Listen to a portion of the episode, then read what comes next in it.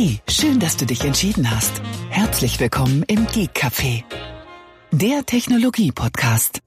Guten Abend, Tobi. Guten Abend, Thomas. Hallöchen. Na, und wie ist es? Och, geht so. Weißt doch, wie es ist. Man, man schleppt sich so durchs Leben. Ja, nee, äh, ich wollte nur mal fragen, ja. Weil es ist ja Grippesaison, von daher.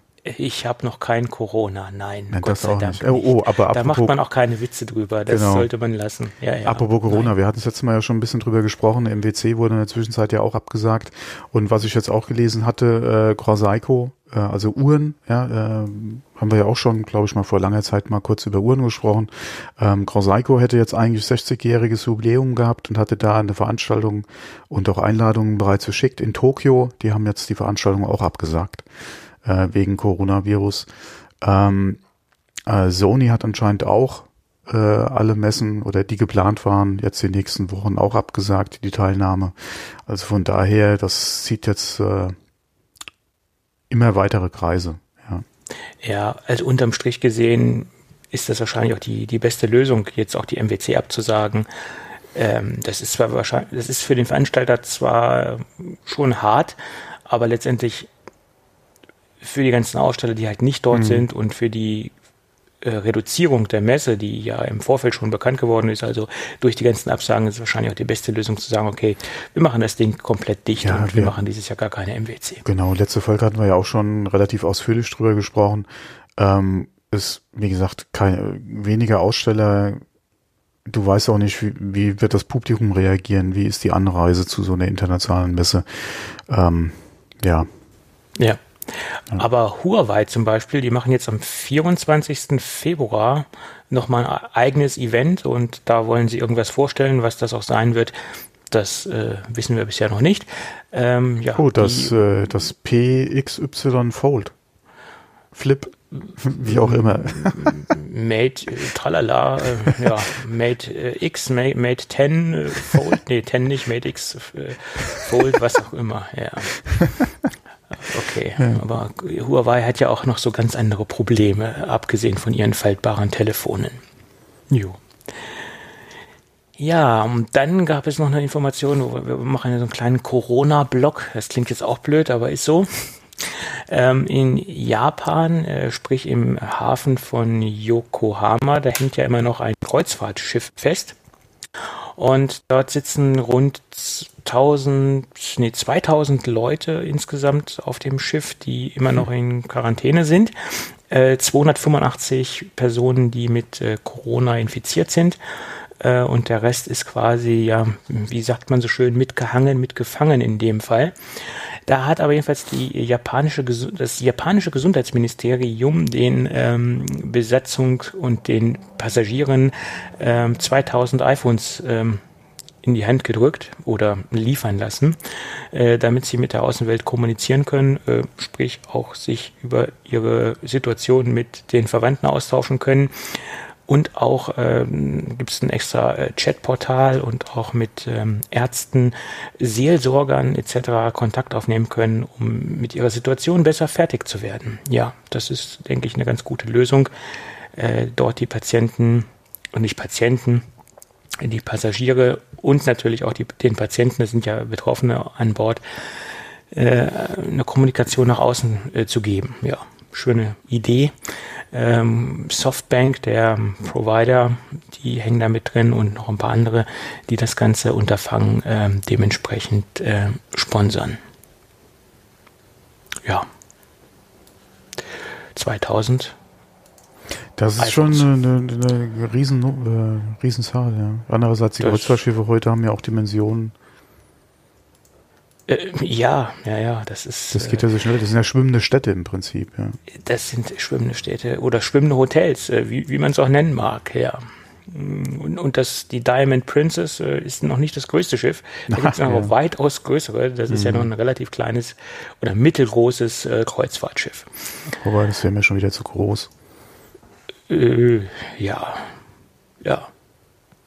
Ja. Gut.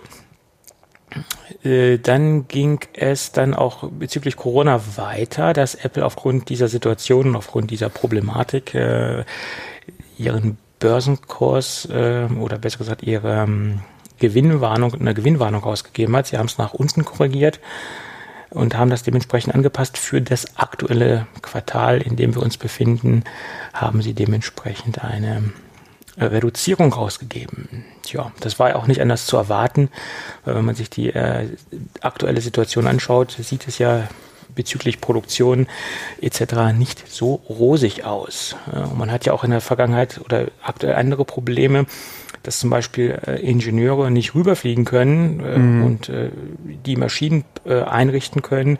Bei den ähm, Auftragsfertigern äh, war es ja oder ist es ja so, dass dementsprechend Apple-Mitarbeiter in Kooperation mit zum Beispiel Foxconn, Pegatron, wie auch die Auftragsfertiger alle heißen, ähm, die Fertigungsstraße einrichten und die Maschinen ähm, dementsprechend umrüsten und äh, konfektionieren für die jeweiligen Produkte. Und da gibt es wohl auch Probleme, wie man hören konnte, äh, dass gewisse ja, Maschinenstraßen oder Produktionsstraßen nicht vernünftig eingerichtet werden können aufgrund der Problematik, dass ja. die äh, Ingenieure nicht rüberkommen.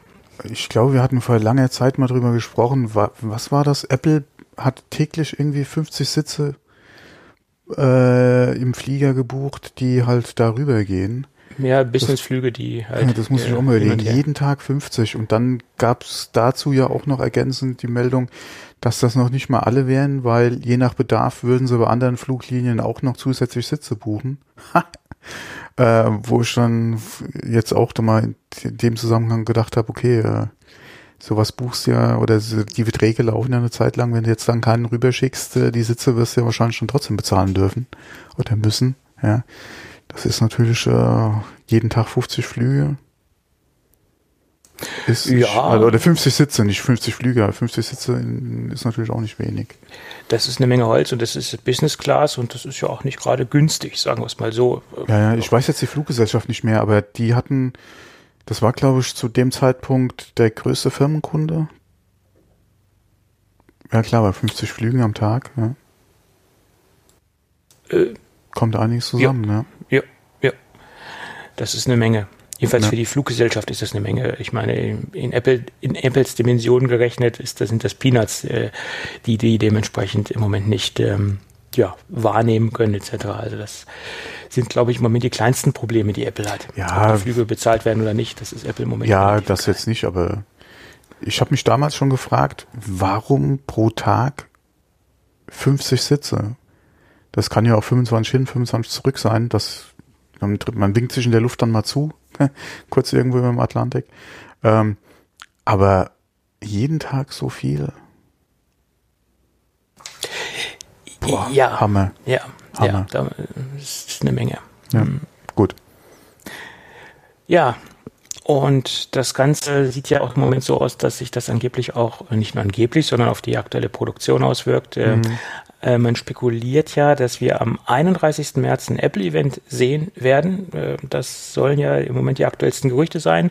Ähm, das soll auch sehr konkret sein. Das ist dann auch ein Dienstag. Das ist der letzte Dienstag natürlich im März ähm, und auch äh, der letzte Tag im März. Ähm, Dienstags ist ja immer so ein guter Tag für Apple, einem Keynote abzuhalten. Das, das machen sie ja immer gerne an, an Dienstagen in, in der Regel. Und da geht man jetzt von aus, dass wir ein iPhone 9 sehen werden. Und ähm, da sind die Spekulationen auch so, dass angeblich die Produktion schon gesichert sein soll, laut Ming Chi Ku. Ähm, dass das nicht gefährdet ist und dass man da also gut im Zeitplan ist. Bin ich gespannt, ob das stimmt. Äh ja, okay, also es werden auf jeden Fall, wenn die Geräte äh, oder wenn es eine Keynote im März ist und die dann auch da in den Handel gehen, sind auf jeden Fall schon einige Geräte produziert, ja, bevor das wahrscheinlich jetzt mit oder vor dem chinesischen ja. Neujahr ja, da, ja danach ja, war es ja jetzt schwierig äh, oder konnten die Werke ja teilweise äh, oder nur teilweise halt äh, starten wieder mit der Produktion, dass da wahrscheinlich schon vorher einiges an Produktion gelaufen ist. Die Frage ist natürlich, inwieweit kann halt Nachschub produziert werden? Weil du hast das ja jetzt x Nummer an Geräten, ja, äh, je nachdem, welche, äh, ob es unterschiedliche RAM-Größen oder Farben gibt, hast du natürlich auch nur x Geräte, die du jetzt aktuell verkaufen kannst, bis halt Nachschub oder, oder aus der Produktion kommt. Da kann es natürlich dann zu Engpässen eventuell auch kommen, ja. ja oder zu längeren so Lieferzeiten. So ist es. Ja. Und das ähm, Gleiche, was du eben gesagt hast mit der Nachschubproduktion. Man geht ja im Moment auch davon aus, dass man ein iPad Pro äh, mhm. auf dem Event sehen wird. Also das iPhone ist relativ gesetzt, iPhone SE 2 oder iPhone 9, je nachdem. Mhm. Äh, und die Spekulationen gehen ja auch dahingehend ähm, in die Richtung, dass man ein iPad Pro sehen wird. Mhm. Und da hat man auch gesagt, ja, die ersten Bestellungen, also die werden wohl gut abgedeckt sein, aber die äh, Benutzer oder die Kunden, die etwas später bestellen, die werden wohl mit längeren Wartezeiten rechnen müssen. Also ja. Wobei ja. auch gerade was iPad betrifft, hatte ich heute mit einem Auge gelesen, dass Produktion nach Taiwan verlagert werden soll. Wie schnell ja. das natürlich zu machen ist, äh, ist natürlich die andere Frage. Ähm, aber da soll eventuell was geschehen. Genauso, glaube ich, war das AirPods AirPods Pros sollen eventuell auch in Taiwan produziert werden. Ja. Und dann noch was Drittes, aber da habe ich schon wieder vergessen, was da in der Überschrift stand. Ja, Apple ist ja wie gesagt dabei, auch die Produktionsstätten etwas äh, zu verlagern mhm. und äh, zu diversifizieren. Das Problem ist natürlich, das macht man in der Regel auch nicht von heute auf morgen. Das sind ja sehr lange Prozesse, die dort äh, angestoßen werden müssen. Ähm, und ich glaube auch der, der, der lange Plan ist von Apple natürlich, sich unabhängiger von äh, China zu machen. Und das sieht man ja auch daran, dass in Indien schon Werke errichtet werden und dass man da halt schon dabei ist, noch mehr die Produktion nach Indien zu verlagern. Äh, ja, okay, Indien ist nochmal ein anderes Thema, weil die äh, ja quasi, wenn du Geschäfte vor Ort machen willst, äh, auch sagen, dass du nach Möglichkeit in Anführungszeichen Produktion dahin verlagern sollst. Und war das auch nicht die Rede davon, halt diese kleineren iPhones irgendwie vor Ort oder die ja. günstigeren Modelle vor Ort in, in, ja. in, Indien zu produzieren, wobei ja. da ja, glaube ich, auch die Verkaufszahlen jetzt äh, stark nach oben gegangen sind, ja, was ich jetzt auch nicht unbedingt so erwartet hätte. Also das macht ja, wie gesagt, durchaus Sinn. Die werden ja wahrscheinlich eh regional, beziehungsweise für den indischen und dann halt umliegenden Markt da vor Ort produzieren. Inwieweit man da natürlich Produktionszahlen dann eventuell hochschrauben kann und äh, andere Märkte äh, dann noch zu beliefern. Gute Frage, ja. Ja. Würde ja. sich aber auch anbieten, ja. Natürlich bietet sich das dann an, dementsprechend die Produktion zu verteilen auf mehrere Standorte, um nicht so extrem abhängig von, von einer, von einem Produktionsstandort zu sein. Aber das ist wie gesagt, denke ich, nicht ganz so einfach, das Ach, so eben, hinzubekommen. Eben fällt mir das ein, was auch noch betroffen sein soll jetzt, ist der Mac Pro von den Lieferengpässen, wegen den Teilen, okay. die aus China kommen. Ja, Mist, jetzt also wollte ich mir gerade einen bestellen, jetzt haben wir den Salat. nee, also das könnte äh, wahrscheinlich jetzt die nächsten Wochen auch nochmal interessant werden, wie sich die Lieferzeiten beim Mac Pro entwickeln, ja. Okay.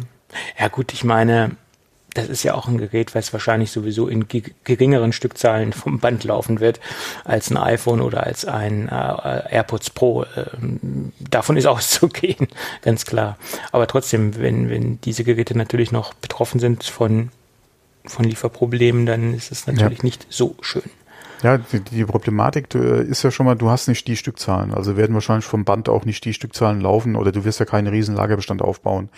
Gerade auch, was mich mal interessieren würde, ist, wie die Relation ist zwischen den Standard-SKUs und den Made-to-Order. Ja, das wird mich auch mal interessieren. Ähm, vor allem, wie gut sind die Leger der Apple Stores äh, gefüllt ja, mit den Standard-SKUs? Ähm, dass ja. man eventuell, wie gesagt, okay, dann nimmt man den und ja, muss dann halt mal gucken. Ja, Speicher ist ja nicht das Problem. Ja, äh, SSDs oder so kannst du zur Not auch nochmal intern irgendwo lösen. Ähm, das wäre auch nochmal interessant zu wissen. Ja, wie ist da die Relation zwischen äh, zwischen Standardkonfiguration und wie, der, wie es wirklich dann vom Kunden eventuell äh, geordert wird, ja. Ja, und da ist ja, wie gesagt, so eine große Konfigurationsvielfalt gegeben, mhm. ähm, dass du ja sehr, sehr schnell, äh, denke ich, also ich glaube, die, der Absatz von, von einem Standard Mac Pro, der wird sehr gering sein. Da wird sich jeder irgendeine Option dazuklicken und sei es nur eine SSD von 256 auf die sinnvolle Größe von 1 Terabyte ähm, das ist, denke ich mal, eine sehr, sehr oft gewählte Option, die einfach dazu geklickt wird. Ne? Ja, wobei, da denke ich mal, ist nicht unbedingt jetzt so das Problem mit äh, Teilen beziehungsweise der Lagerhaltung. Interessant wird's halt bei wirklich Sachen wie den Grafikkarten. Ja, Hm, Ja. ähm, das ist halt so eine Sache, ja. Wie viel hast du da wirklich irgendwo rum, in Anführungszeichen rumliegen? Ähm, und vor allem, wie lange, wie, wie ist der Lagerbestand? Wie lange ist so der Produktionsvorlauf? Ja, zwischen Auslösen der Bestellung, bis wann sind die Karten produziert bei deinem Lieferanten? Das ist auch nochmal die Frage. Ja, und welche Auswirkungen hat halt jetzt wirklich der Coronavirus auf die Produktion, zum Beispiel der Grafikkarten vor Ort? Ja. Ähm, aber ja, muss man einfach den Store mal im Auge behalten. Vielleicht könnte es knapp werden, ja. Ja. Ja, das ist, Also, denke ich, auch extrem, Oder äh, die wie gesagt. Lieferzeiten sich verlängern, wobei bei einem Gerät bei so einem Preis. Mhm. Wartest du jetzt hier, keine Ahnung, zwei, drei Wochen länger drauf, macht's glaube ich auch nicht, ja. ja, Nachdem die Pros jetzt schon so lange drauf gewartet haben. wenn man sich natürlich dafür entschieden hat, äh, auf einen Mac Pro zu gehen, dann will man ihn natürlich auch haben. ne? Das, oder So wird man mir wahrscheinlich auch, ja. Dann will man ihn wahrscheinlich, wird man ihn wahrscheinlich auch brauchen. Ne? Das kommt noch Ja. dazu. Ja. Die meisten kaufen sich das ja nicht, weil es so lustig ist, sondern weil sie damit arbeiten wollen, hoffe ich mal. Ja, wobei, äh, was hatte ich heute auch nochmal mit so einem Auge gelesen? Man geht momentan davon aus, dass der Verkauf oder die Produktion von Notebooks, äh, wo ja das MacBook Pro ja auch drunter äh, fallen würde, um ungefähr 30 Prozent einbrechen soll jetzt wegen dem Coronavirus. Oh, okay.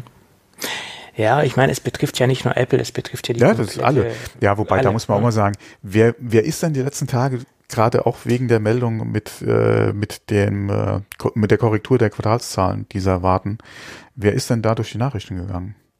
Das ist Apple, klar. Das war im Prinzip Und nur Apple, ja, und das, das- ist nicht nur Apple ist ja betroffen, ja. Und Nein. nicht nur Apple hat Zahlen korrigiert, muss man ja auch sagen. Nee, nee, nee. Und es hat sich dann natürlich auch sofort wieder auf die Aktie äh, niedergeschlagen. Also der Aktienkurs äh, ist natürlich dann dementsprechend auch äh, Ja. nach unten gegangen. Ja. Ja, wobei da muss man auch sagen, einige Analysten haben ja auch gesagt, das wird lang oder mittelfristig auch keine großen Auswirkungen auf Apple haben, sobald die Geschichte mit dem Coronavirus vorbei ist. Und wir hoffen ja, dass es sich die nächsten Wochen äh, oder sagen wir mal die nächsten drei Monate ein bisschen entspannt, ja, dass es dann ja auch wieder normal weitergeht und dann, wie gesagt, mittelfristig da keine Auswirkungen zu erwarten sind, ja, auch auf den äh, Aktienpreis von Apple. Also Da sind sie dann auch schon wieder relativ äh, vernünftig und realistisch, was jetzt äh, ihre Prognosen betrifft. Ja. Nicht alle, aber Ja. Ja. Und zum jetzigen Zeitpunkt ist es zwar immer noch eine ernstzunehmende Geschichte, aber wenn ich jetzt Oh mal ja, rückblickend sehr. auf diesen, auf diesen SARS-Virus äh, schaue, der hatte viel, viel größere Auswirkungen. Da gab es viel mehr ähm, Todesopfer, als wir jetzt im Moment beim Coronavirus haben. Ist natürlich jetzt auch nicht äh, noch nicht abgeschlossen, das Thema mit dem Coronavirus, das, aber ja, ja. trotzdem, ne? das, der war heftiger. Ne? Ja, vor allem, man hört immer mehr äh, auch aus China, auch von den, also aus offiziellen Quellen, äh, wenn man auch mal so die Zahlen äh, sich betrachtet, wie viel äh, Ärzte und Angestellte in Krankenhäusern sich mittlerweile infiziert haben. Äh, jetzt die Woche ging ja auch durch die Nachrichten, dass äh, ein behandelnder Arzt im Krankenhaus vor Ort ja sich infiziert hat und auch an dem Virus gestorben ist. Ähm, ja, also wie gesagt, wir gehen ja mal positiv da dran, ja, dass, dass das relativ, oder dass es jetzt hier so der Peak langsam mal erreicht ist, ja, und dass äh, man es langsam in den Griff kriegt, beziehungsweise der Krankheitsverlauf, ja, oder die, die Grippewelle vielleicht hoffentlich vorbei ist, ja, äh, beziehungsweise so ihren Punkt jetzt erreicht hat und dann vielleicht jetzt äh, abebbt, ja. Aber es ist natürlich nicht ohne, ja. Ja, auf jeden Fall. Und äh, ich denke auch, du hast eben schon mit SARS angesprochen, dass man da auch viel draus gelernt hat, ja.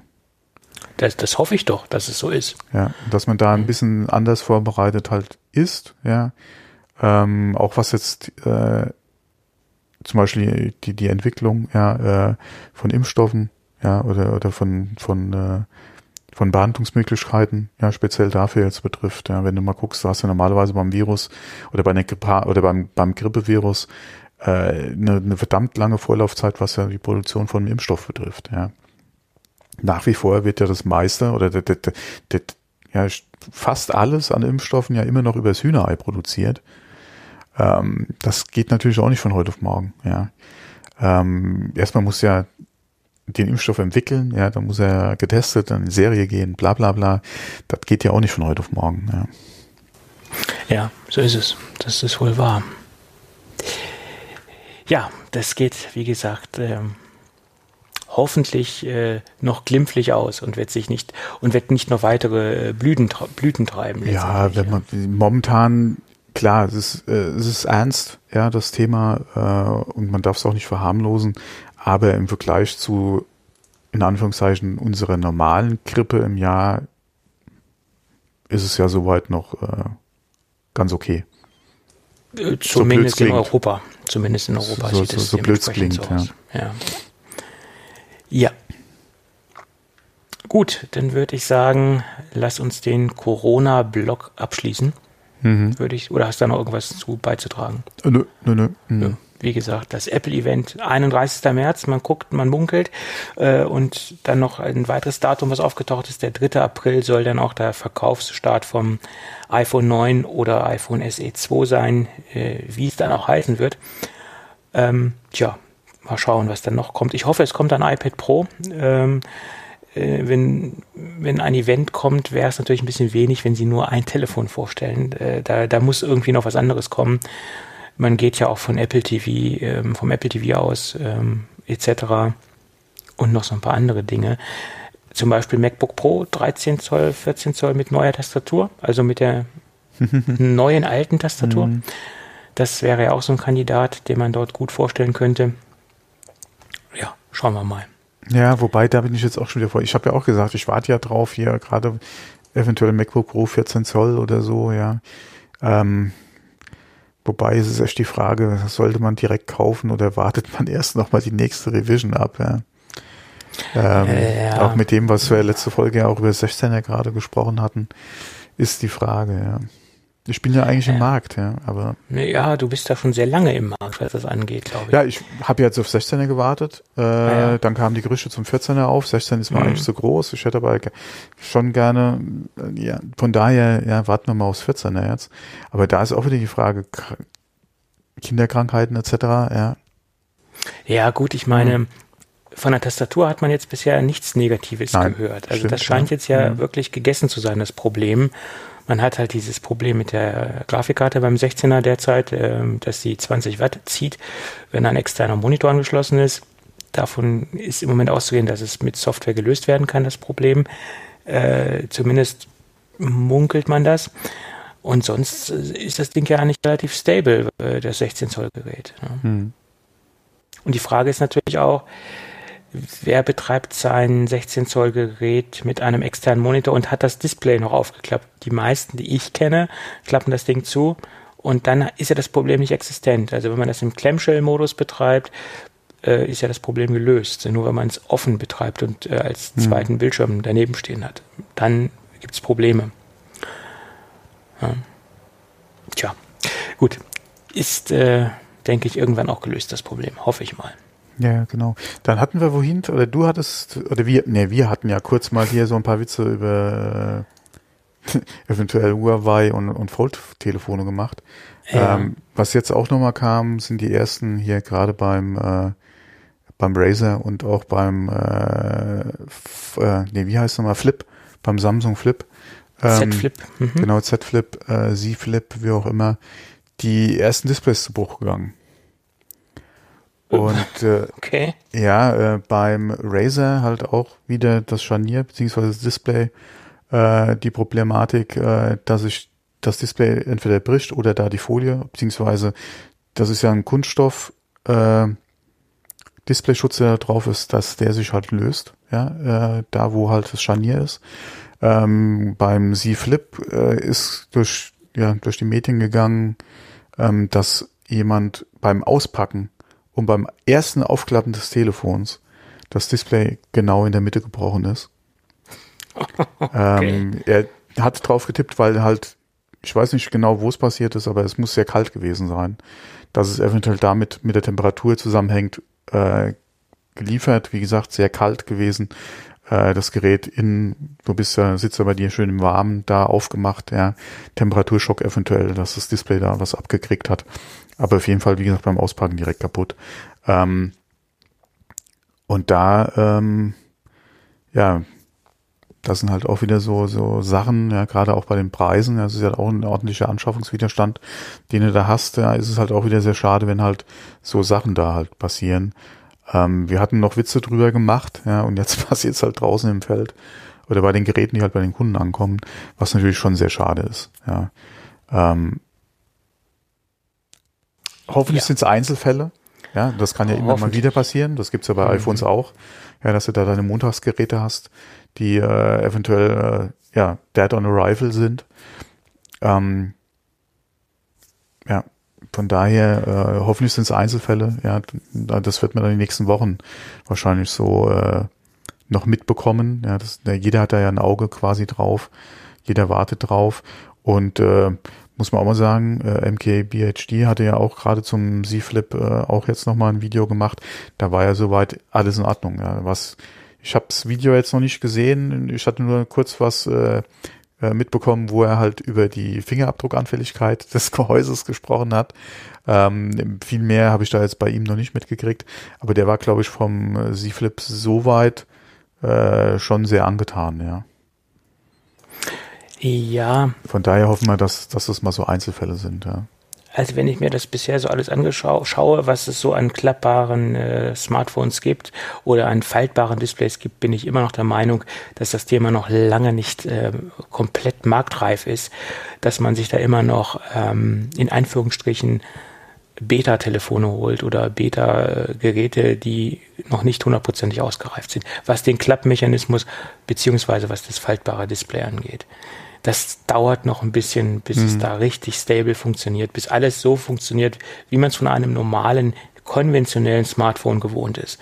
Und alle, die sich jetzt ein Gerät kaufen, das sind letztendlich noch in meinen Augen alles Beta-Tester. Äh, es ist natürlich eine sehr junge Technik noch, äh, die mit ja, Kinderkrankheiten quasi noch zu kämpfen hat. Ähm, für mich oder sagen wir mal, für viele Leute ist es wahrscheinlich eh einmal vom Preis her nicht interessant. Äh, und auch wenn ich dann, oder wenn man so, liest, ja, so, so äh, Warnhinweise, nicht äh, Staub oder vor Staub schützen, beziehungsweise nicht wasserdicht. Ja. Okay. Ja. Das sind auch so Sachen, will ich, wie, oder wie, wie, wie muss ich aufpassen bei Regen zum Beispiel? Ja, da macht man sich heute auch keine Gedanken mehr bei einem Smartphone. Nein. Will ich nein. mir das dann bei einem Fold oder bei einem Flip oder so? Nee.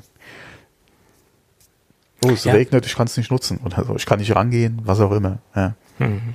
ja das, das, das ist bei einem Produkt oder bei einem Smartphone, was man als digitalen Begleiter hat, den man immer am Mann trägt und mhm. den man ständig benötigt und, und immer im Zugriff hat, da, da will man einfach nicht so extrem darauf aufpassen, dass, dass das nicht, dass man das nicht machen kann und das nicht machen kann.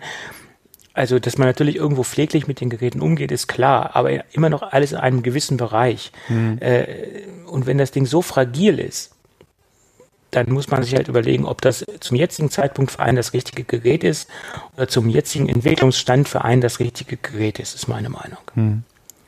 Ja. Also für mich wäre das im Moment nichts, ehrlich gesagt. Ich würde es gerne testen, aber mehr auch nicht. Mehr auch nicht.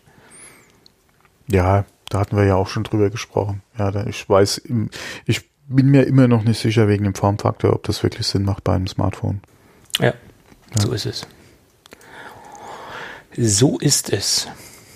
Gut, aber wo wir gerade bei Marques Brownlee waren, hast du das Interview gesehen mit äh, Bill Gates? War so 15 Minuten, oh, nee, hat, er, nee, nee. hat ein Interview bekommen mit Bill Gates, war sehr, sehr interessant. Ähm, da sieht man natürlich auch mal wieder, die Größe von, von Mr. Brownlee, äh, wenn sich dementsprechend ein Mr. Bill Gates zu ihm hinsetzt und ihn mal mit ähm, oder sich mal 15 Minuten interviewen lässt, das ist schon beeindruckend, dass er den vor die Kamera bekommen hat. Das ähm, ja, war so ein bisschen überraschend für mich, dass das einfach mal so passiert ist. Das nur so am Rande.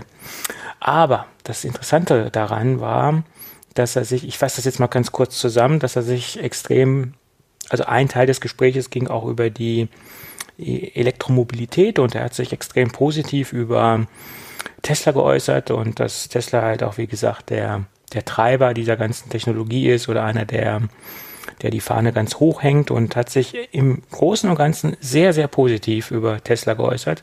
Das kann man letztendlich unterm Strich äh, so sagen. Äh, dann hat er aber einen Fehler gemacht, in Anführungsstrichen Fehler. Ich persönlich finde, das war kein Fehler, aber Elon Musk fand, es war ein Fehler. Er hat gesagt, dass er sich einen Porsche gekauft hat, den Taycan, und dass er mit dem Ding extrem zufrieden ist und er findet das Ding sehr cool. So. Und das hat wohl den Mr. Elon Musk so ein bisschen dazu bewogen, mm. sich etwas negativ über Mr. Bill Gates zu äußern. Ja, da war der Elon wahrscheinlich wieder ein bisschen voreilig. Äh, er sei ein intellektuelles kleines Licht, hat er gesagt, oh. äh, über Bill Gates. Und ich sag mal so, man kann ja über Elon Musk sagen, was man will. Er ist ein sehr, eine sehr polarisierende Persönlichkeit, mhm. etc., etc. Aber über sowas muss man doch stehen. Ob der sich jetzt einen Porsche kauft oder ob der sich jetzt eine äh, Renault Zoe kauft, etc., das soll doch Elon Musk ja, piep egal sein. Vor allem Tesla hat ja im Direktvergleich zum, zum Taycan eigentlich nichts zum Angebot. Das kommt noch dazu. Und außerdem, es ist doch sowas von unsouverän, denn darauf einzugehen, ob der sich jetzt einen Porsche kauft oder nicht. Anders wäre es gewesen, wenn sich Bill Gates ja, sehr negativ über Tesla geäußert hätte, dass man da, darauf reagiert. Aber auf so eine Belanglosigkeit, Porsche oder, oder Tesla, das spielt doch, da, da, da muss man doch souverän drüber stehen. Das ist doch Pillepalle. Das ist meine Meinung. Ja, ich denke mal, man hätte das anders oder er hätte das anders verpacken können, aber es ist halt Elon Musk, der ähm, ja, wer bei Joe Rogan äh, Joint rauchen sitzt und da den Podcast macht, der da, wie gesagt, braucht man sich über sowas auch nicht äh, wundern. Äh, man hätte es auf jeden Fall, oder er hätte es anders verpacken können, äh, dass man das kritisiert, warum nicht? Ja, hätte er durchaus machen können.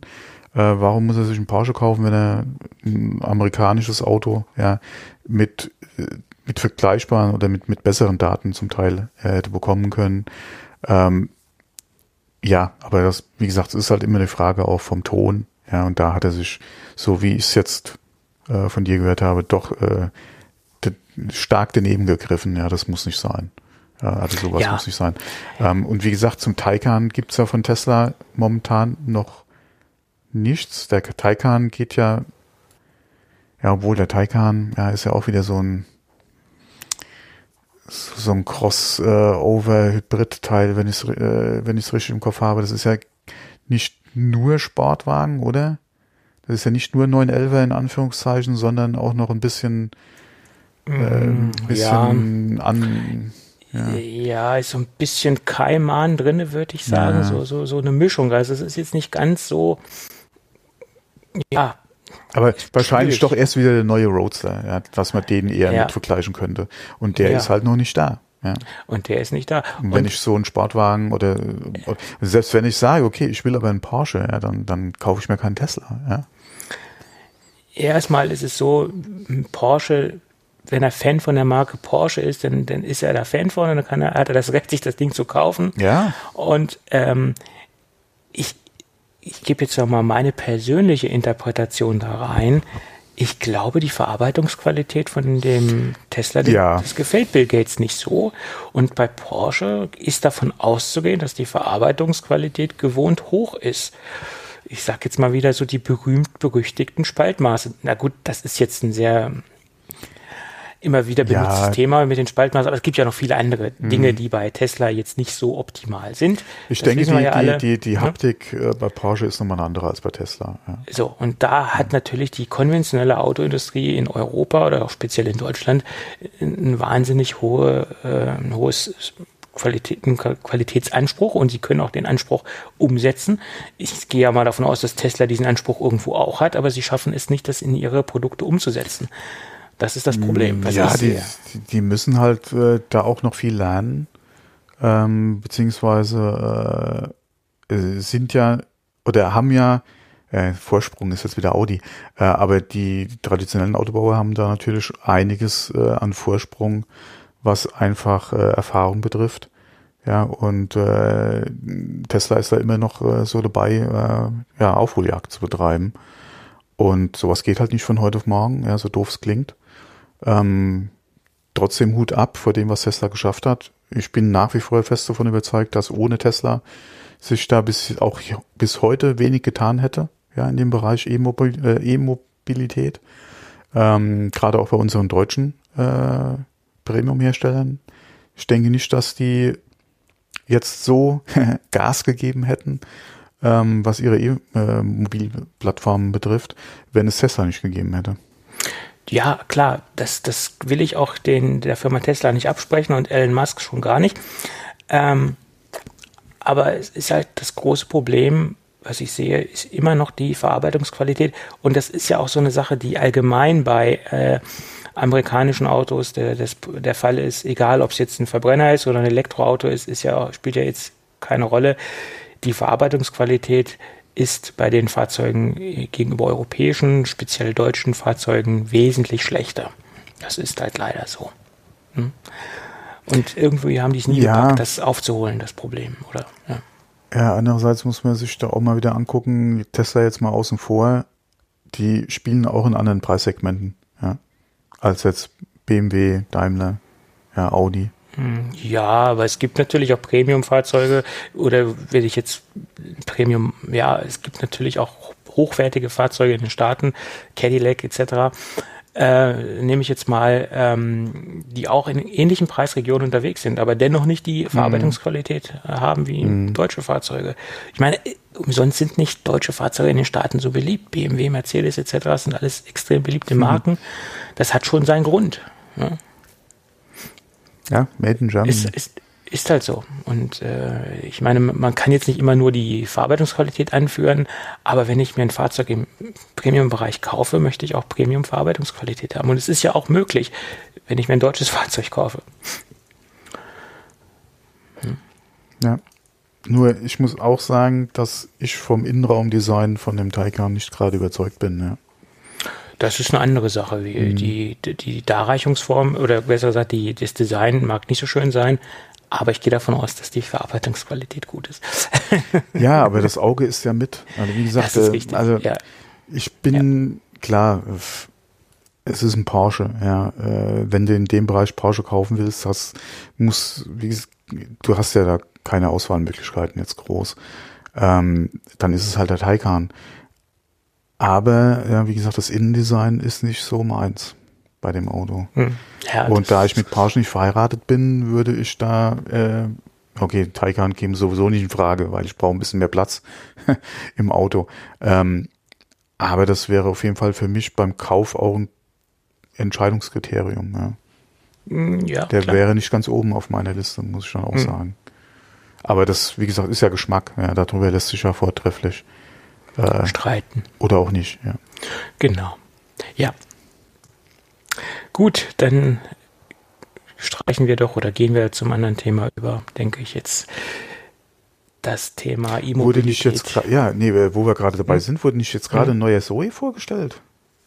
Keine Ahnung, ist jetzt nicht unbedingt ein Auto, was wo, bei mir äh, auf der Liste steht. Ja, nee, äh, wo aber auch direkt wieder wegen der Reichweite, äh, Reichweite gemeckert wurde. Und wo ich schon auch wieder gesagt habe, Freunde, der Zoe ist kein Langstreckenfahrzeug und guck das doch ein mal. Kleinfahrzeug, ein Kleinwagen. guck klar. doch mal, in welchem Segment oder, oder wie viel Kilometer im Schnitt Kunden von so einem Fahrzeug fahren. Die brauchen doch keine 1000 Kilometer Reichweite, ja ich möchte auch mit so einem Fahrzeug, wenn es jetzt auch ein Verbrenner wäre, das Ding auch nicht als lang, also wenn es jetzt ein Verbrenner wäre, so rum, möchte ich jetzt auch nicht das Ding als Langstreckenfahrzeug benutzen. Das ist kein Fahrzeug für, für lange Strecken, kein Fahrzeug für die Autobahn, also für lange Autobahnfahrten. Das ist ein Stadtfahrzeug, ein Kleinwagen, ein Fahrzeug, äh, das ist das klassische Zweitfahrzeug in meinen Augen. Ja. Hatten wir nicht auch vor langer, langer, langer Zeit äh, mal drüber gesprochen, über ja, doch, da ging es auch, glaube ich, um E-Mobilität, wo wir doch so, äh, wo auch, wo es auch um die Reichweite ging, wo wir doch auch eine Studie hatten, dass, oh, was war denn das? War das, war das BMW? Oder dass halt so ein großer SUV irgendwie äh, 54 Kilometer am Tag fährt oder so im Schnitt. Was brauche ich da 800 Kilometer Reichweite bei dem Auto?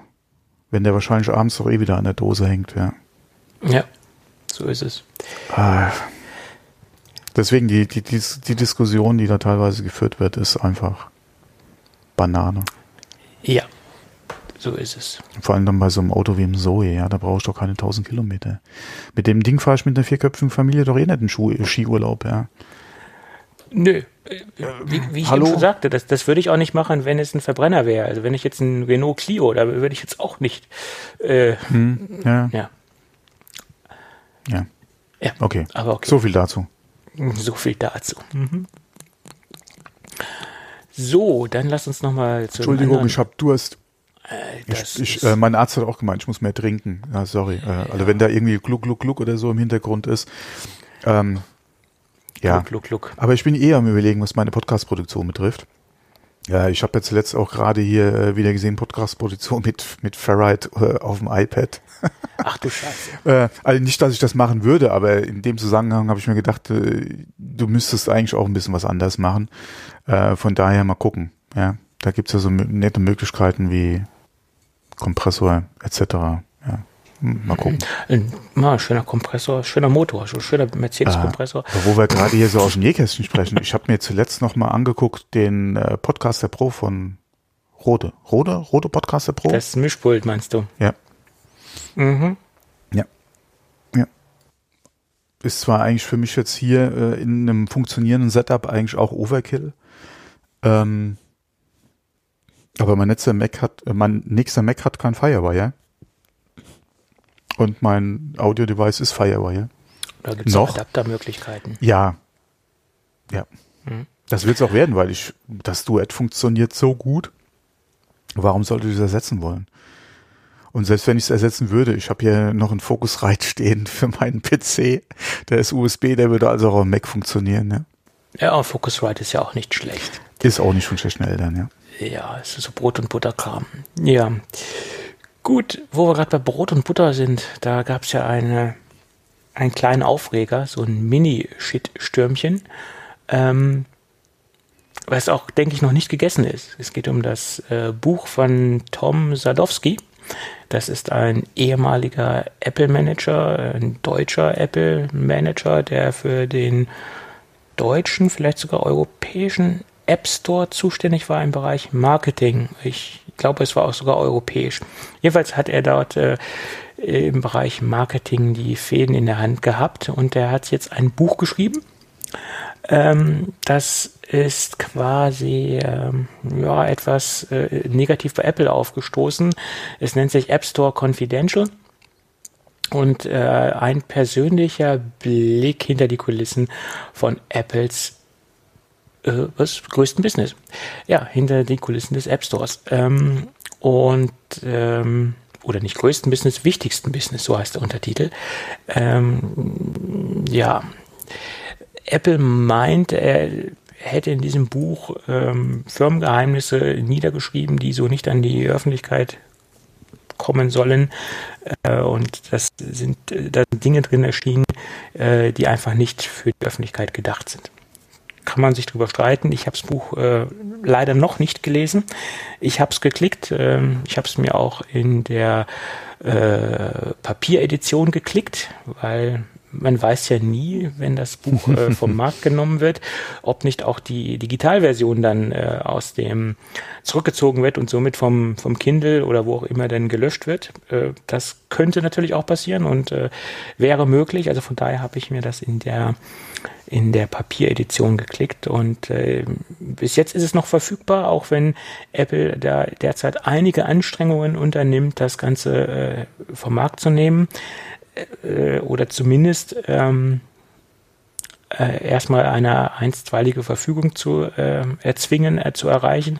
Soweit ist es bis jetzt noch nicht. Äh, das ist im Moment noch verfügbar. Apple gibt Gas und äh, bedrängt den, den Verlag und der Verlag äh, sieht im Moment noch keinen Anlass dazu, äh, was zu unternehmen. Äh, publizistisch gesehen äh, haben sie alles richtig gemacht. Das war so das Statement, was sie abgegeben haben und von daher sehen sie im Moment keinen Handlungsbedarf. Es ist die Frage, wie stichhaltig oder wie, wie tiefgreifend die Informationen gehen, die in diesem Buch stehen. Was man so gehört hat, soll das jetzt gar nicht so dramatisch sein, aber trotzdem fühlt sich Apple da so ein bisschen auf den Schlips getreten. Ja, muss man gucken. Äh, vielleicht wird es dann eine ähm, zweite Version geben, wo äh, gewisse Stellen gesperrt werden müssen im Buch. Das gab es ja schon mal äh, des Öfteren in der Vergangenheit, jetzt auch bei anderen Künstlern, anderen Buchautoren. Ich glaube, das bekannteste äh, war ja das die Biografie von Dieter Bohlen. Da musste ja auch einiges passieren. da gab es ja auch eine zweite Auflage von. Stimmt, ähm, ja, genau. Hm. Das war ja so medial sehr bekannt damals äh, oder wurde medial sehr durch die Presse getrieben. Mm. Und ich könnte mir vorstellen, dass es hier vielleicht äh, ähnlich passieren wird, dass man da dementsprechend äh, Sachen rausstreichen muss, etc. Äh, mal schauen. Ja. Jo. Ist natürlich auch ein super Werbeeffekt für das Buch, weil ich habe es jetzt geklickt ja, aufgrund dessen. Noch, genau, solange es ja äh, im Handel erhältlich ist. Genau. Entschuldigung. Also ich habe es aufgrund dessen geklickt, dass es jetzt so medial so hochgepusht worden ist äh, äh, und dass jetzt alle gesagt haben, oh Mensch, das wird vielleicht vom Markt verschwinden, Apple geht gegen vor, etc. Äh, der Inhalt hat mich jetzt gar nicht so brennend interessiert. Äh, ich habe es nur hm, jetzt geklickt, sozusagen, okay, vielleicht könnte das mal was wert werden, in Anführungsstrichen, wenn es die erste Auflage ist, ohne geschwärzten Inhalt. Und das war der einzige Grund, warum ich das jetzt geklickt habe. Hm. Ja, das war so der Hintergedanke bei der ganzen Geschichte. Ja. Und ja, Apple, ich kann es auf, auf der einen Seite verstehen, dass Apple dagegen vorgeht, aber auf der anderen Seite, ja, mein Gott, ähm, vielleicht kann ich erst dann genau was drüber sagen, wenn ich reingeschaut habe, äh, ob das wirklich so dramatisch ist, ob, ob ich da Apple recht geben muss oder nicht. Da bin ich immer auf deine Buchrezension gespannt. Ja, ja, ja. Das machen zwar andere besser, aber mal gucken. Da gibt es andere Podcasts, die besser über Bücher sprechen können. Aber es ist ja ein Apple-spezifisches spezifisches Buch. Von daher wird es wahrscheinlich auch äh, auf meiner Seite reichen. Gut. Tja, was haben wir denn noch auf der Liste stehen? Ähm, ja, ein sehr interessantes Thema. Ähm, bezüglich 5G äh, iPhones etc. und speziell die Antennentechnik, die dort in den im kommenden iPhone verbaut werden soll. Also äh, die 5G-Antennen und die 5G-Aufbereitung der ganzen Geschichte. Es sieht ja so aus, dass sie sich ja im Moment noch mit Qualcomm äh, in, in einem Boot befinden und dass dementsprechend die Geräte mit Qualcomm-Chips ausgeliefert werden müssen, sollen, wie auch immer, da gab es eine Einigung. Und ähm, das wird dann wahrscheinlich der X55-Chip sein, äh, der ja zum Beispiel auch im Samsung Galaxy S20 drin sitzt. Das äh, wird dann dementsprechend auch als 5G-Modem im kommenden iPhone 12 drin sitzen. Dann gab es äh, von, der, von dem Wirtschaftsmagazin Fast Company eine Information, dass sie zwar dieses Modem benutzen, aber eine eigene Antennen Technologie verwenden. Üblicherweise würde man den Original äh, von Qualcomm nehmen, den QTM 525, das ist der hauseigene, die hauseigene Antenne. Aber Apple möchte, wenn man den Gerüchten Glauben schenken mag, eine eigene Entwicklung reinbauen.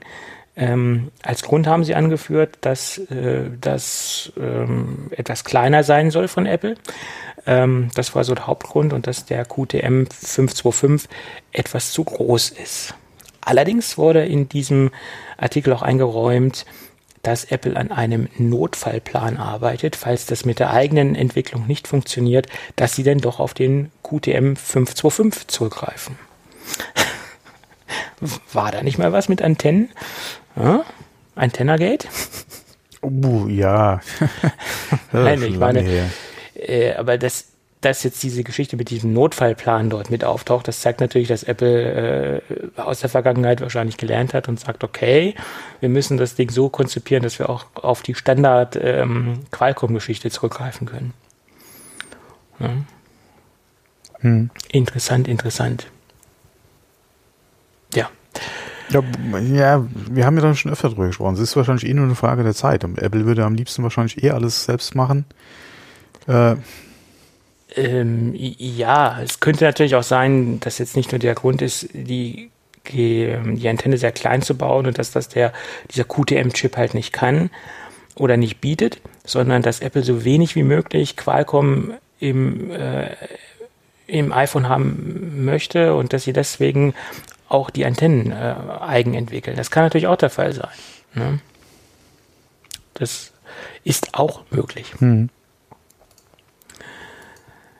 Ja. Gut. Hast du das mitbekommen von, vom Instagram-CEO? Äh, nur ganz wenig. Nur ganz wenig. Ja, ja. Da, da fragt man sich um ja die, äh, um, oh ja, was heißt um die? Um eine.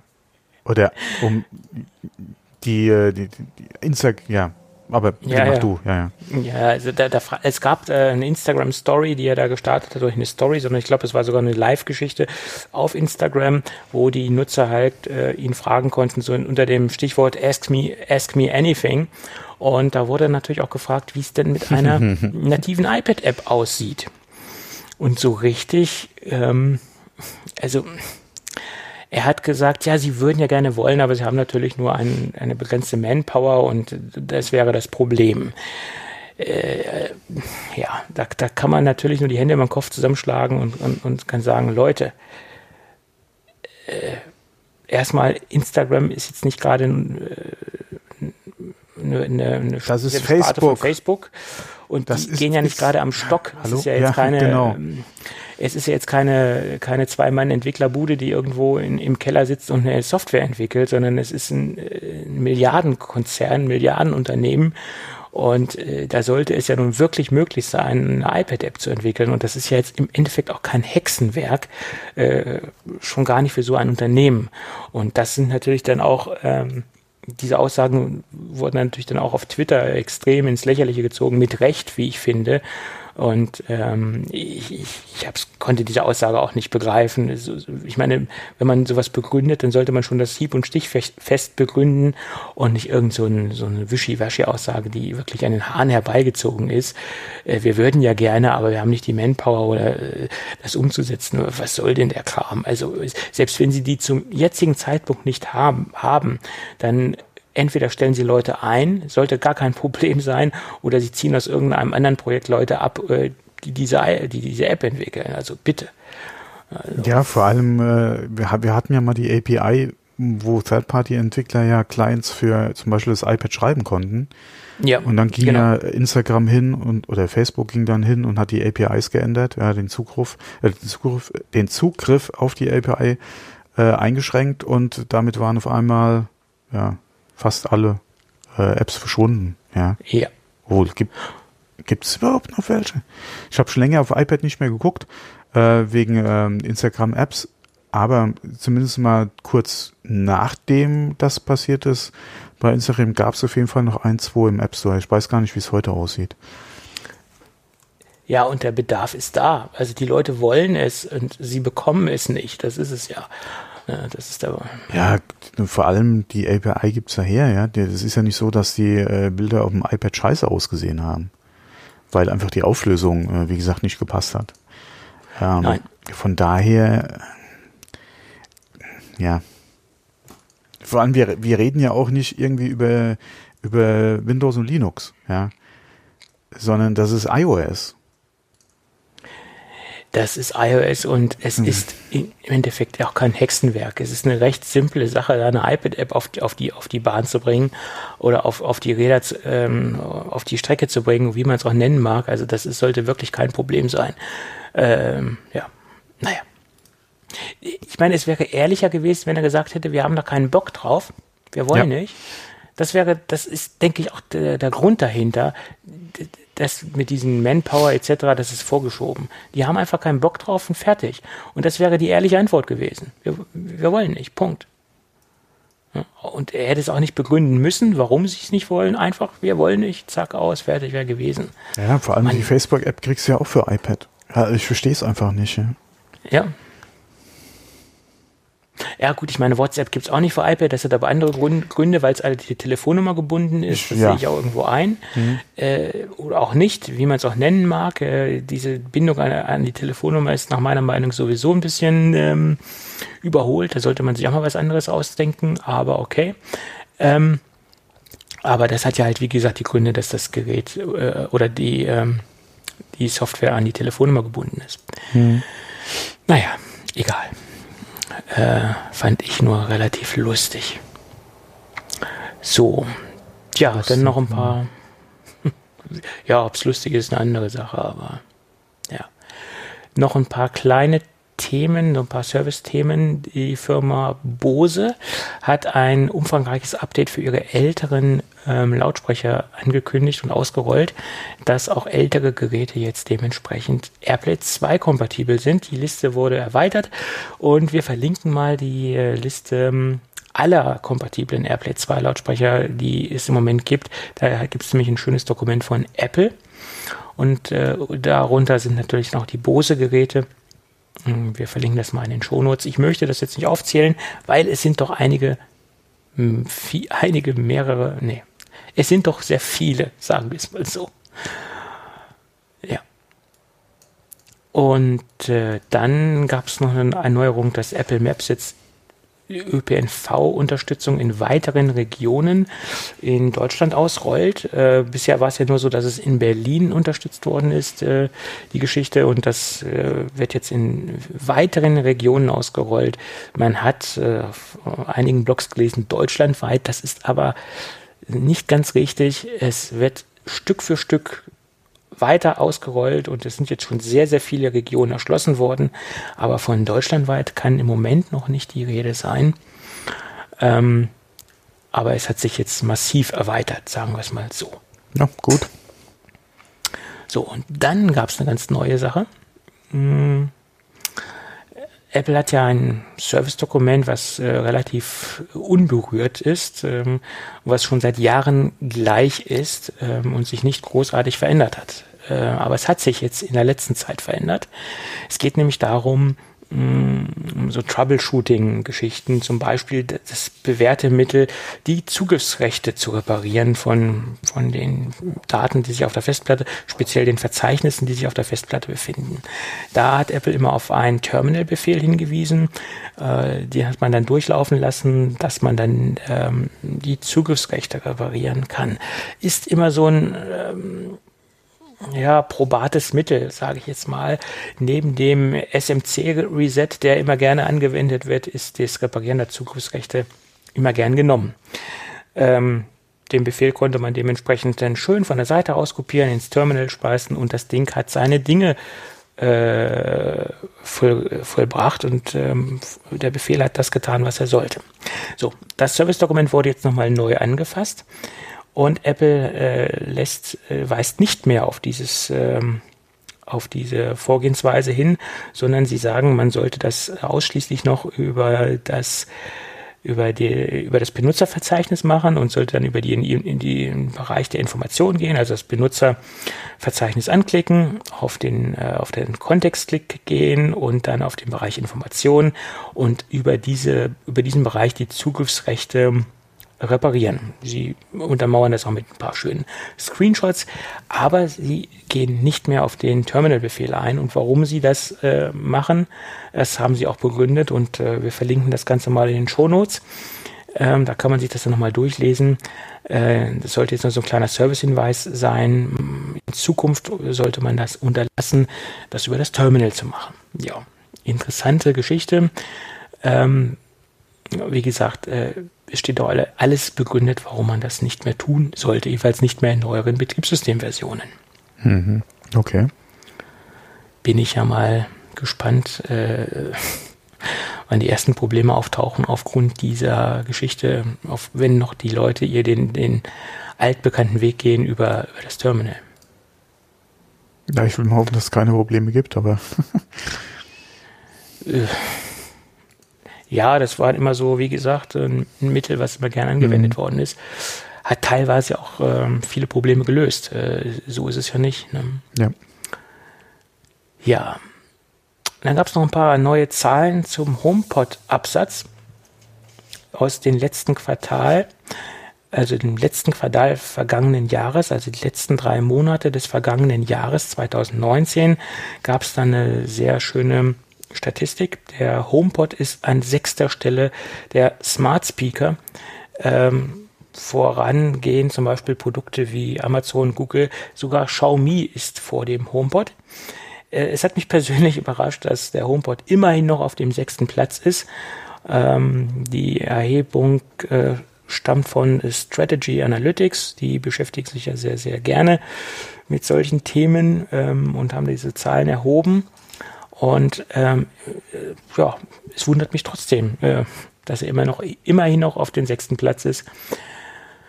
Äh, ist ja äh, im Endeffekt äh, dafür, dass es im Endeffekt von Apple nur ein Gerät gibt, ähm, der preislich sehr hoch ist, in Anführungsstrichen.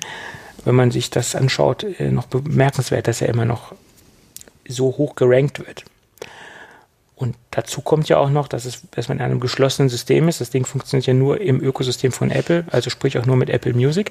Dazu gab es aber allerdings heute eine, einen schönen Bericht von Mark Gurman, äh, Bloomberg, ähm, dass sich das Ding angeblich demnächst öffnen soll, sprich mit der Erscheinung von iOS 14 soll angeblich der HomePod sich komplett nicht komplett, aber für Third-Party-Apps öffnen, sprich auch für Spotify etc. Ähm, und ich glaube, wenn das passiert, dann könnte das Gerät im Allgemeinen, denke ich, auch vom Absatz etwas höher kommen, da er nicht mehr in dieser geschlossenen Wolke lebt und ähm, sich nach vielen Seiten öffnet. Ja. Hm? Weil ich denke, das ist auch ein Riesenproblem, warum sich viele dagegen entscheiden, sich für ein, für ein HomePod, weil man einen sehr eingeschränkten Setup äh, benutzen kann. Ja, vor allem guck mal, äh, gerade was jetzt Amazon betrifft, du kannst äh, Amazon Music, du kannst Spotify, du kannst Apple Music, ja, zum Beispiel, äh, ich glaube, dieser geht auch noch äh, kannst du alles über dein äh, Amazon-Gerät machen. Ähm, demnächst soll ja auch Podcast über Apple möglich sein. Ist, glaube ich, in Deutschland jetzt noch nicht verfügbar. Äh, das kommt. Äh, deine Radioquellen kannst du einstellen. Also das ist schon eine sehr schöne und flexible Möglichkeit, die du da hast. Ja. Ja, und, und wie gesagt, ein Problem ist halt auch noch, dass Apple nur dieses eine Gerät hat, was relativ teuer ist ich denke, wenn da jetzt noch ein kleiner Bruder wäre, der preislich attraktiver wäre, dann sieht das Ganze auch nochmal ganz anders aus. Ja, so ist es. Hm. Gut, dann würde ich sagen, lass uns ähm, Du hast noch ein Car-Key-Thema drin, wollen wir das noch kurz ansprechen? Ach so, ja, letzte Folge hatten wir ja noch drüber gesprochen. Äh, ich hatte jetzt mhm. noch einen Artikel gelesen, dass, äh, weil wir hatten ja äh, so über Funktionen etc. gesprochen, wo ich gesagt habe, ich würde mir noch wünschen, dass man den Schlüssel auch irgendwie ja quasi für andere freischalten kann. Und da habe ich jetzt einen Artikel gelesen, dass das anscheinend auch so vorgesehen ist, dass man entweder äh, den generell für jemanden freigeben kann, wie zum Beispiel ich meinen Schlüssel für meine Frau quasi, mhm. dann äh, auch über iMessage, äh, dann quasi äh, den zu ihr schicken kann und sie hatten dann in der Apple Wallet drin oder auch, äh, aber auch zeitlich begrenzt dann jemanden äh, schicken kann, ähm, was er dann quasi in äh, seiner Wallet dann drin hat für X Zeit. Ähm, Apple ist anscheinend auch schon in Gesprächen mit diversen äh, Autoherstellern, weil die ja dann die Lösung entsprechend in ihre Fahrzeuge bringen müssen. Das Ganze funktioniert ja auch über NFC, also muss ja irgendwo am Fahrzeug auch die Möglichkeit haben, äh, über NFC halt ähm, ja quasi dein iPhone da äh, verbinden zu können, um den Schlüssel entsprechend nutzen zu können. Auf jeden Fall äh, sehr schön, ja, dass da auch daran schon gearbeitet wird, weil wie gesagt, das ist für mich eigentlich, wenn du die Möglichkeit hast, auf jeden Fall auch dann äh, so ein Ding, was ich mir, ja, hatte ich ja schon gesagt, dann auch wünschen würde. Ähm, wir hatten ja da über Urlaub gesprochen und dass du meinen Wagen zum Beispiel, oder ich dir meinen Wagen leihen könnte, wenn du, keine Ahnung, wenn ich einen riesen Transporter hätte oder so, ja, den ich nicht im Urlaub ja nicht brauche, wenn ich nicht da bin, ja, dass man den dann entsprechend verleihen kann äh, oder da halt Zugriff einräumen kann, äh, einfach Und äh, auch mit der Wallet, ja, dass du da die Schlüssel dann entsprechend alle drin hast, finde ich ist äh, eigentlich ganz nett. Von daher, ja, mal gucken, ja, vor allem welche Autohersteller dann wann drauf anspringen. Ich habe auch keine Ahnung, wie weit schon Autohersteller NFC im Auto haben, ja, keine Ahnung, ja. Ja, die Frage ist halt, äh, wann wird es umgesetzt, äh, weil die Autoindustrie ja. Ja, die Vorlaufzeit so ist da ein bisschen länger, ja, das wissen wir ja auch schon. Das äh, ja. bekommt man ja auch immer noch mit, was CarPlay, ja, Android Auto etc. betrifft. Ähm, was teilweise auch Autohersteller dafür verlangen, ja, um die Funktion im Auto an dann äh, auch drin zu haben, ja. Ähm, von daher mal abwarten, ne? bin mal gespannt. Ja, auf jeden Fall. Gut. Vor allem, was wird die, was wird die Funktion kosten? Wenn man überlegt, was man heute für diese ganzen schlüssellosen Systeme schon äh, im Zubehör bezahlt, was bezahlst du dann dafür? Ja, äh, ja das äh, wird wahrscheinlich nicht ganz günstig sein. Ja. ja, wahrscheinlich nicht weniger, ja. Ja, so ist es. Mhm. Gut. Ja, dann lass uns doch in die Gadget-Ecke gehen, oder? Mhm. Ja. Habe ich schon mal erwähnt, dass ich äh, Lassie-Produkte sehr mag? Nein. Habe ich noch nie. Komisch, Nein. ne? Mhm. Komisch. Ja, okay.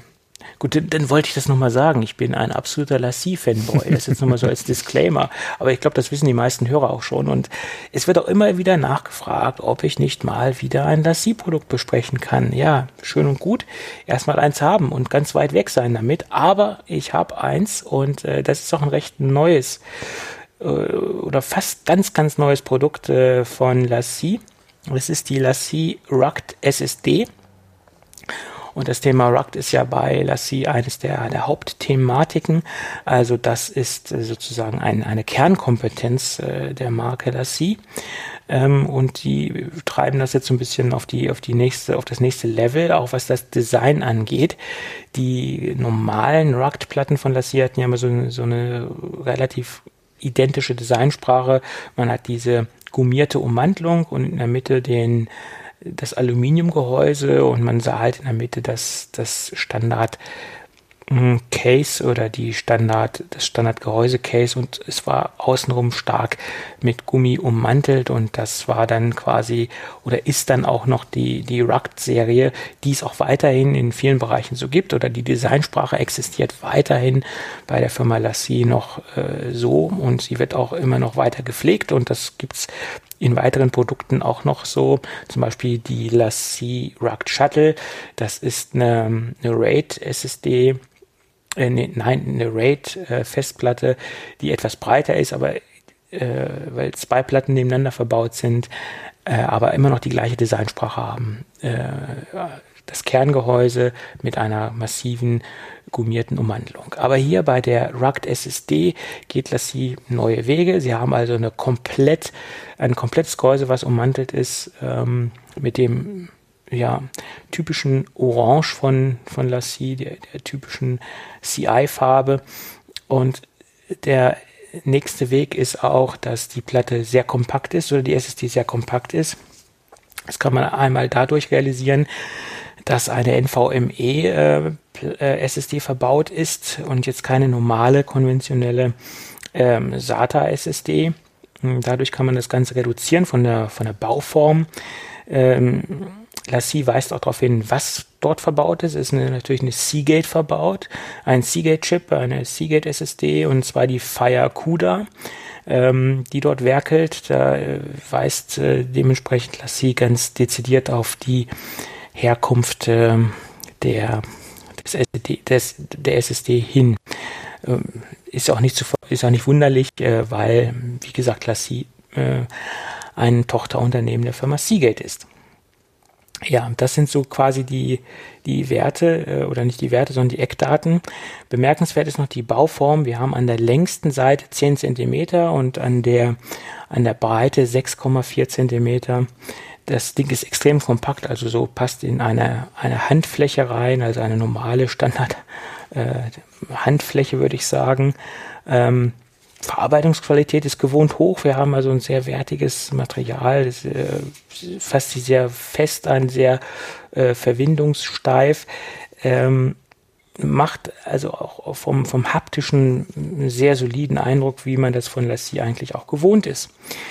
Dazu kommt noch, dass wir eine IP67-Zertifizierung haben. Das heißt, man kann das Ding von drei Meter fallen lassen, ähm, Staub- und Wasser geschützt. Ähm, also alles das, was auch IP67 dementsprechend beinhaltet.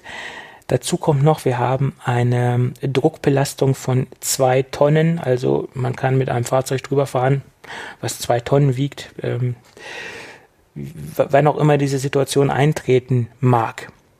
So, das sind so die groben Eckdaten. Ich muss dazu sagen, ich habe das Ding jetzt, äh, ich setze das jetzt als meine Daily Driver SSD ein.